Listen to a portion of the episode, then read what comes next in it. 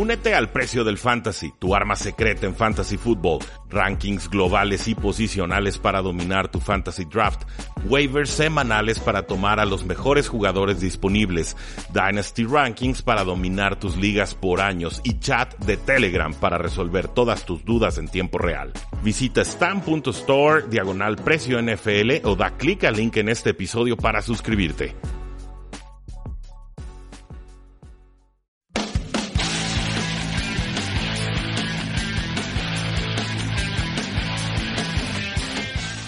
Saludos a todos y bienvenidos a un programa más de Tres y Fuera, donde la NFL no termina y nosotros tampoco. Mi nombre es Rudy Jacinto, me encuentran en Twitter como arroba y vaya que nos vamos a divertir con el episodio de hoy ya que tenemos el top 10 de la semana 3. Le dediqué más tiempo, le dediqué más esfuerzo, por eso salió un poquito más tarde este episodio, pero igual espero que todos ustedes lo disfruten, le den buena reseña y lo compartan entre todos sus conocidos para que este proyecto pueda seguir llegando a nuevos oídos. También le doy muchas gracias a Filipides, creo que así se, pronuncia, nos escribió el domingo diciendo eh, en ebooks, hola, el volumen del audio es muy bajo casi todos los días, al menos comparado con los demás o la publicidad.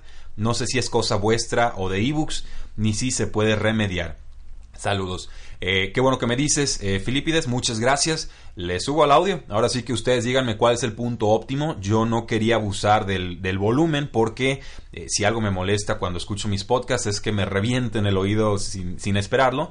Entonces eh, procuraba ser un poquito más discreto con el volumen, pero ya me habían hecho un comentario similar en nuestras eh, colaboraciones con Jesús Sánchez Hablemos de Fútbol, así que a este episodio en particular le estoy subiendo bastante más, lo corro a través de una compresión y de todas formas eh, les debe de quedar con buena calidad de, de, audio, pero también de volumen. Si está muy fuerte, si está muy bajo, etcétera, díganmelo y seguimos ajustando.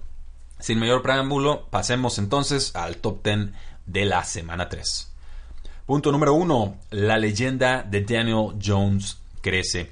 ¿Qué tal el mariscal de campo que fue tan criticado a lo largo del off-season? Sexta selección global de los gigantes de Nueva York, coreback de Duke, no mostró demasiado en esa universidad, aún así lo toman alto, lo criticaron aficionados, lo criticamos en este espacio, lo criticaron en métricas avanzadas y tómenla. En pretemporada jugó bien y en este partido, en su primera titularidad ya como profesional en un juego de temporada regular, vaya que eh, jugó bien y dominó. Tuvo una serie incluso con los gigantes de 8 jugadas y 75 yardas, una serie ganadora cuando quedaban apenas 3 minutos en tiempo eh, regular.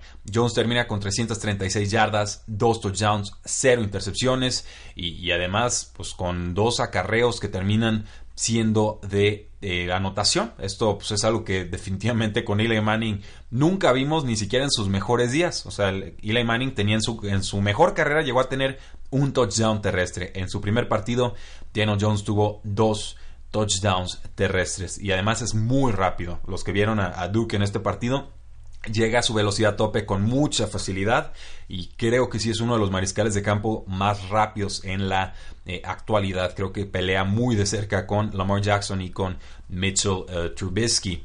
Ahora, Saquon Barkley, el corredor, salió lastimado en la primera mitad, una lesión de tobillo, parece que estará fuera, yo creo, unas tres o unas cuatro semanas. Lo hablaremos más adelante en otro episodio, pero obviamente esto le resta armas a un Daniel Jones que de por sí ya llegaba muy limitado. Entonces, con Sterling Shepard, el receptor abierto, con Evan Engram, que tuvo un partido fantástico, eh, y con Wayne Gallman, el exjugador de Clemson, que no es nada especial, pero te puede cumplir ante eh, la necesidad. Y luego con Darius Slayton, un receptor de quinta ronda de este año de la Universidad de Auburn, que tuvo 82 yardas a pesar de no jugar en los primeros dos partidos. O sea, paquete completo. La verdad, Qué gran debut de Daniel Jones, me gustó mucho, hizo más en este juego NFL que en cualquiera de sus tres, tres temporadas perdón, con la Universidad de Duke. Así que punto número uno y muy merecido, la leyenda de Daniel Jones crece. Punto número dos, las excusas de Bruce. Arians. Pues sí, los gigantes de Nueva York se enfrentaban a Tampa Bay, entonces si un lado es luz, el otro lado tiene que ser eh, oscuridad o sombra.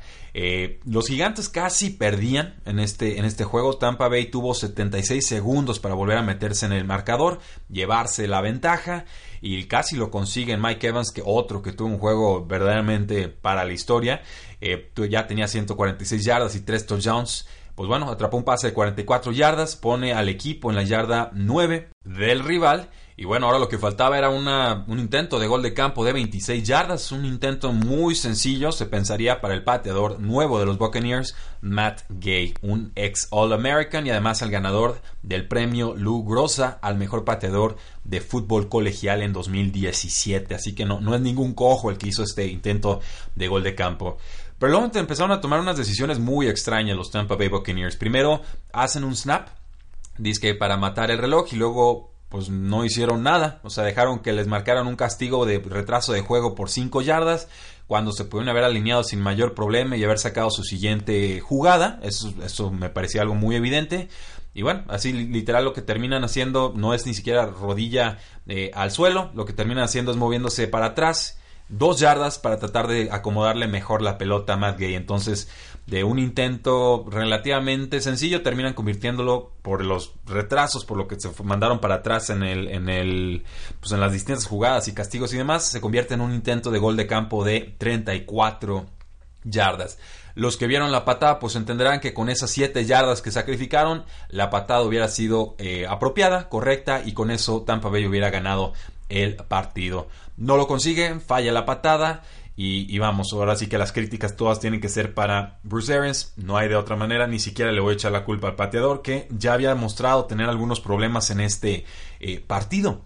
Es una realidad, ya había fallado dos puntos extra en este juego de domingo, uno bloqueado y otro que falló por el lado izquierdo. Entonces, ¿para qué lo volvemos a mandar a la misma distancia desde la que ya nos falló dos veces? Puedo entender que quieras mandar hacia atrás a un pateador, pero si estás muy encima del, gol de campo, o sea, del, intento de gol de campo, para que no tenga que angular más la pelota, el, pateador, quizás le das un poquito más de margen, pero no desde la yarda 27 para mandarlo a 34. O sea, esto es, esto, es ridículo, es un invento de Bruce Arians, un descuido total, un lapsus brutus por completo. Y bueno, salió el head coach Bruce Arians a decir que aceptó ese retraso de juego que fue intencional porque él creía que la patada hubiera sido más fácil para su jugador intentándola desde eh, más atrás. Además, bueno, Buccaneers todavía tenía la oportunidad de mover el balón, se conforman, creen que ya tienen la patada asegurada y ahí lo tienen. Tráguense su derrota, se la ganaron a pulso. Punto número 3. La novatez de Freddie Kitchens, el head coach de los Cleveland Browns. La defensa jugó bien contra Los Ángeles Rams, aguantó a esa ofensiva que llegó al Super Bowl apenas 20 puntos y además forzó tres entregas de balón. Pero a la ofensiva los Browns jugaron bastante mal, solo anotaron un touchdown. Baker Mayfield está sufriendo mucho esta temporada, completó apenas la mitad de sus pases, promedia 5.4 yardas por intento de pase. Normalmente le pedimos 7 a un mariscal de campo competente, entonces estos son números muy malos que nos confirman un mal arranque de temporada. Pero con todo y todo pudieron haberse llevado el resultado. Iban abajo 17-13 contra los Rams en el cuarto cuarto. Los Browns tenían una cuarta y nueve en la yarda 40 de los Rams. Y pues dices, cuarta y nueve, yarda 40 el rival, pues jugada de pase, ¿no? O sea, se está acabando el reloj, tenemos que hacer algo aquí. Eh, pues no, deciden correr. Una cuarta y nueve, correr. ¿Cuándo? ¿Cómo? intentan y además es un mini engaño de pase para una corrida, o sea, lo que se llama un, un draw, que es, un, es como la digamos, el, engaño de pase para corrida más tibio en toda la NFL, de lo más predecible, de lo que menos engaña. Y pues obviamente no les funciona. Nick Chubb consigue dos yardas. Dice Freddy Kitchens, no funcionó. Yo le digo, no me digas. Y bueno, luego interceptaron a Jared Goff, el quarterback de los Rams. Más tarde en el cuarto cuarto, alcanzan a avanzar hasta la yarda 4 de los Rams podían forzar el tiempo extra, pero ahí sí, a Freddy Kitchens se le olvida correr y decide mandar cuatro jugadas de pase, acaban todas incompletas y así es como su equipo cae a una victoria y dos derrotas. En las declaraciones post partido decía Freddy Kitchens, debí correr una vez, debí correr tres veces, a lo que le respondo, no me digas. Punto número cuatro eh, Pete Carroll perdido. El head coach de los Seattle Seahawks tuvo un balonazo en la cara antes del partido y seguro le afectó en esta derrota 33 a 27 contra unos New Orleans Saints que no tenían a Drew Brees. En esta derrota que los Seahawks se infligieron a sí mismos, dijo Pete Carroll, intentamos demasiado fuerte o duro, nos, nos saboteamos a nosotros mismos y vaya que lo hicieron. Muchas jugadas las que dejaron ahí en el campo los Seattle Seahawks, pero sobre todo por decisiones de su coach. En cuarto y cuatro, en la yarda 39, no 49, ¿eh?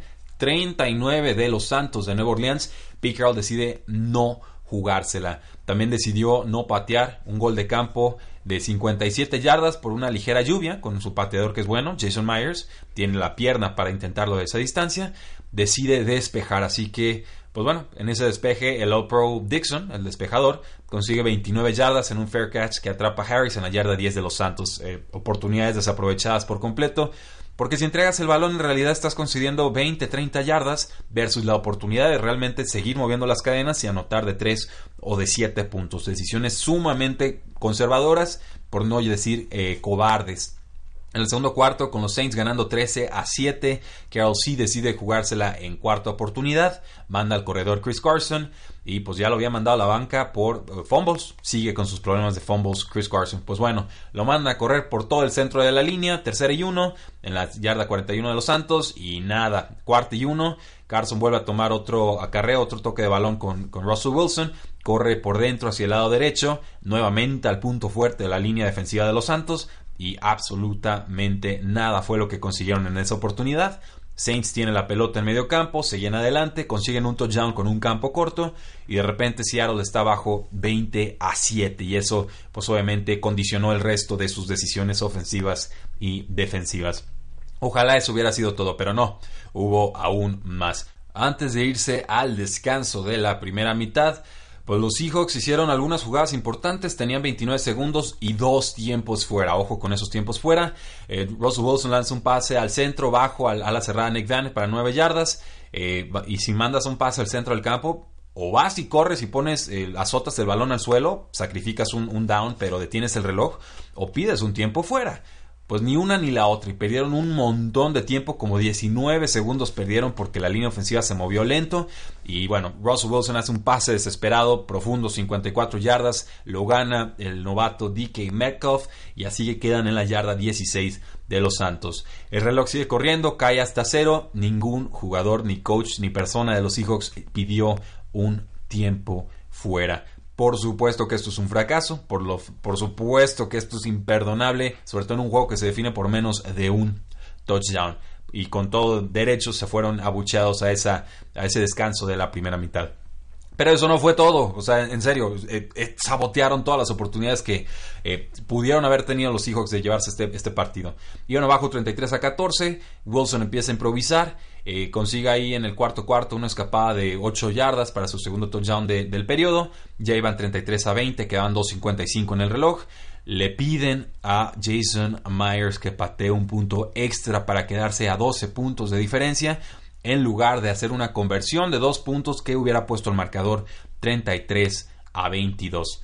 Decidir aquí una jugada de conversión de un punto versus conversión de dos es un error garrafal, es un error matemático, es un error de concentración, es un error imperdonable, es un error que uno de los comentaristas de Fox Sports estuvo explicando toda todo ese cuarto cuarto y uno de sus compañeros, necio como una mula, no terminaba de entenderlo. En verdad, frustrante y qué bueno que su compañero el que estaba explicando el por qué tenía que irse por la conversión de dos puntos, eh, lo regañó prácticamente, no lo llamó un tonto al, aire, por no decir otra palabra, pero sí lo dejó bastante evidenciado. A ver si, si nos van capacitando un poco más al personal de Fox Sports en los, en los comentarios.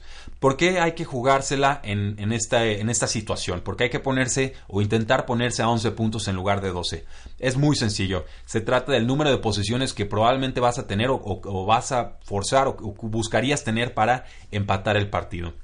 Si te quedas a 12 puntos, hagas lo que hagas, aunque sean con probabilidades mínimas, necesitas anotar en tres series ofensivas. Si logras reducir el marcador a 11 puntos, puedes hacer un touchdown, conseguir una conversión de dos puntos y entonces con esos ocho puntos ya solo te faltaría un gol de campo.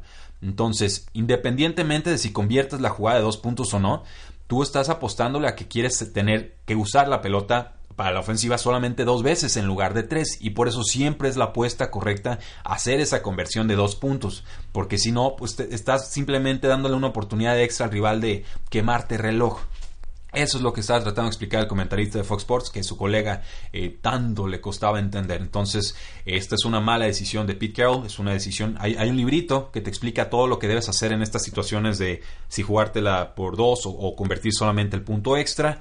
Eh, el mismo Pete Carroll salió diciendo eh, no lo hicimos bien, tampoco no hicimos eso bien, refiriéndose a esta decisión de patear por un punto en lugar de hacer conversión de dos. En fin, eh, todo eso fue lo que sucedió con Pete Carroll, que estuvo perdido. Yo creo que el balonazo le, sacudió ahí un poco las ideas, pero sí fue muy frustrante. Este partido sí me lo aventé en tiempo real. Y, vaya que era exasperante ver a estos Seattle Seahawks tirarse un balazo al pie una y otra y otra vez. Punto número 4, Pete Carroll perdido.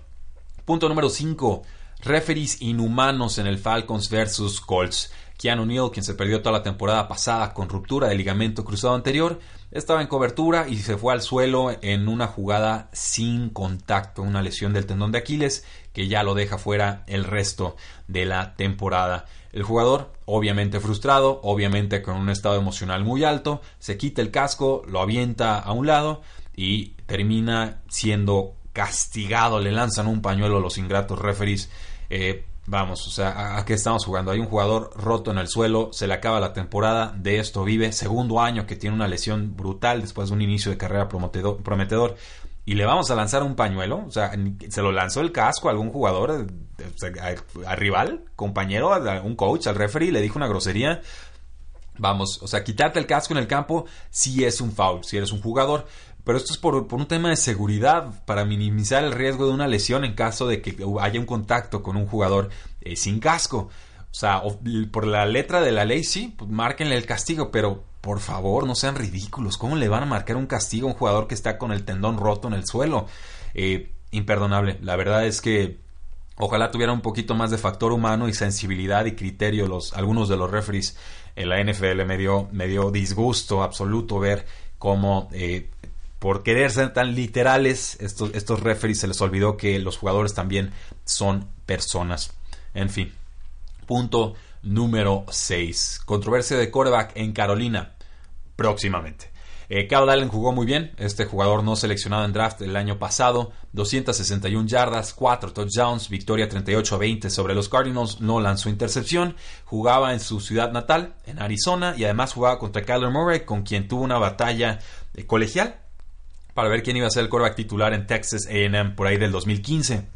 Ninguno ganó, los dos terminaron transfiriéndose de la universidad, pero eh, sí había ahí una historia que no conocía antes de que se diera este duelo. Ahora, Newton había jugado mal por una lesión de pie, pases muy flojos, eh, tratando de rehuir al, contacto. Eh, creo que Allen nos ha mostrado más en este único partido que Newton, por lo menos en sus últimos 6 o 7 partidos. Termina con un quarterback rating de 144.4. Y esto, pues, es, impresionante, la verdad. Me, me dio mucho gusto por él. Ahora, salió el head coach Ron Rivera a decir que Cam Newton sigue siendo el titular y que lo será cuando esté sano. Cal Allen va a jugar la próxima semana. Eh, lo hizo de forma bastante espectacular. Pero si sigue produciendo así, me canso que va a haber una controversia de quarterback en Carolina. Punto número 7. El atrevimiento de Harbaugh. El head coach de los Baltimore Ravens se la jugó muchas veces en cuartas oportunidades y con intentos de conversión de dos eh, puntos. Los Ravens se la jugaron cuatro veces en cuarta oportunidad, convirtieron tres de esas oportunidades y dos de esas veces incluso fueron en su zona de campo, no en la zona de campo rival. De esas convirtieron una y fallaron en otra oportunidad. También fallaron eh, tres intentos de conversión de dos puntos, incluyendo una en el cuarto cuarto, cuando eh, un punto extra los hubiera puesto a 10 puntos en lugar de quedarse atrás eh, a 11. Eso, esa decisión puede ser un poco más controversial, pero no tengo mayor problema con ello porque Baltimore iba muy atrás en el marcador. Tenía que meter puntos y más puntos y más puntos a como diera lugar. Dice Harbaugh, no vamos a jugar con miedo y todas las decisiones que tomamos estaban apoyadas o soportadas por eh, estudios analíticos. Eh, así, sencillo, sin mayor disculpa, y se nos pueden criticar en medios, no vamos a estar de acuerdo con ustedes, no las vamos a jugar y así es como, y así es como vamos a jugar todo el año. El corredor Mark Ingram dijo, lo me encanta, me encanta, me encanta, después de correr 103 yardas y 3 touchdowns en 16 acarreos. Llegas aquí a un ambiente hostil, dice el jugador, uno de los mejores equipos en la liga, dicen todos. Fuimos eh, al, tú por tú con ellos, jugamos agresivos. Tenemos que asegurarnos de poder ejecutar esas jugadas para que los coaches sigan creyendo en nosotros. Así que Baltimore entendió que estaba a domicilio, que estaba presupuestada una derrota, que iban muy abajo en el marcador y empiezan a arriesgar. Eh, yo aplaudo esa decisión. En líneas generales, si no eres favorito y te sabes no favorito, tienes que hacer cosas distintas para que amplíes tu baraja de posibilidades y claro, podrás quizás perder por un marcador más abultado, pero también te das una mayor oportunidad de llevarte el resultado. Así que punto número 7, el atrevimiento de Harbaugh. Eh, punto número 8, la pizarra de Sean Payton. Eh, aquí el, plan de juego contra los Seahawks fue muy claro. Pasecitos cortos, pasecitos pantalla y esta vez no nos vamos a olvidar de Alvin Camara. Qué buen plan y les funcionó a la perfección. Promedio de yardas aéreas por pase completado, 1.8 yardas. Esto es cuánto vuela la pelota de coreback al jugador antes de que el, jugador haga cualquier movimiento o consiga yardas extras. Por supuesto, fue la cifra más baja de la liga. Eh, debe de ser en todo lo que llevamos de temporada pero así fue como protegieron a Teddy Bridgewater y fue suficiente. Alvin Kamara corrió 69 yardas y un touchdown en 16 toques de balón, además de atrapar 9 pases para 92 yardas y un touchdown más. Esto en 10 pases que le lanzaron al jugador. Alvin Kamara tuvo 12 tacleadas eh, que falló, o que más bien que forzó a los rivales a fallar, un número muy absurdo según Pro Football Focus. Y pues vamos, una de esas se convirtió en una pase pantalla de 29 yardas que acabó en touchdown. Un jugador impresionante, un jugador poderoso, un jugador en el que los Saints tendrán que apoyarse aún más si quieren mantener viva su temporada en lo que regresa eh, Drew Brees. Pero por lo pronto, buen partido de los Saints, concentrados y por sobre todo no cometiendo los errores que sí cometieron los Seattle Seahawks. Punto número 9. Marcus Mariota no es la respuesta. Y lo digo con todo el dolor de mi corazón porque parte de mí sigue pensando que en un sistema distinto, en otras circunstancias, Marcus Mariota funcionaría mejor. Pero la realidad es que en estos momentos Marcus Mariota se ve completamente rebasado. No encuentra ritmo ofensivo, hasta los pases fáciles le cuestan, se ven mecánicos, se ven cero fluidos, se ven muy sufridos, escapa demasiado del bolsillo y lo hace sin buscar a sus receptores, lo hace para correr, se lleva capturas innecesarias Lleva 17 capturas en 3 juegos, la mayor cantidad que un quarterback se ha llevado en tres juegos consecutivos desde el 2002. A esto le sumamos una línea que está jugando muy mal en estos momentos, una línea ofensiva que no tiene el tackle izquierdo Taylor Lewan hasta la semana 5, una posición de guardia derecho en la cual ha estado Jamil Douglas y que se lo comieron vivo, sobre todo Calais Campbell, una posición de guardia eh, izquierdo que ha sido una decepción con Roger Saffold y pues estamos esperando a ver si el novato Nate Davis puede resolver la posición de guardia derecho, pero pues es un novato, entonces no sabemos qué podemos esperar de él. Todo esto me hace pensar que Marcus Mariota está en sus últimas titularidades con los Tennessee Titans y que en algún momento veremos a Ryan Tannehill, que tampoco es la solución bajo centro. Es triste, es cierto, por lesiones, por la razón que ustedes quieran, eh, Marcus Mariota no está dando el estirón en la NFL. Eh, postdata, pues actuaciones muy destacadas de jugadores como Christian McCaffrey, Darren Waller, Greg Olsen, Mike Evans, Amari Cooper, Michael Hartman, DeMarcus Robinson, Evan Engram, Mark Ingram y un montón montón de jugadores más, incluyendo a, Dak Prescott.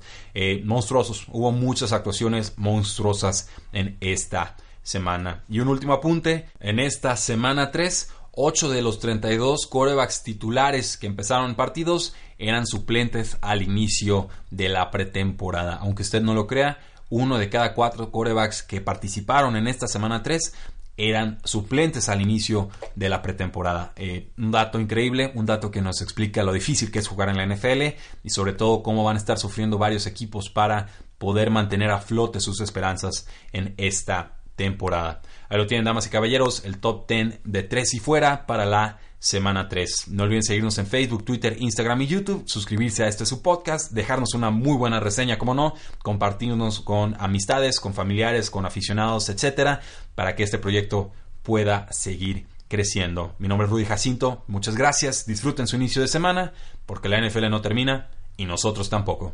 Tres y fuera.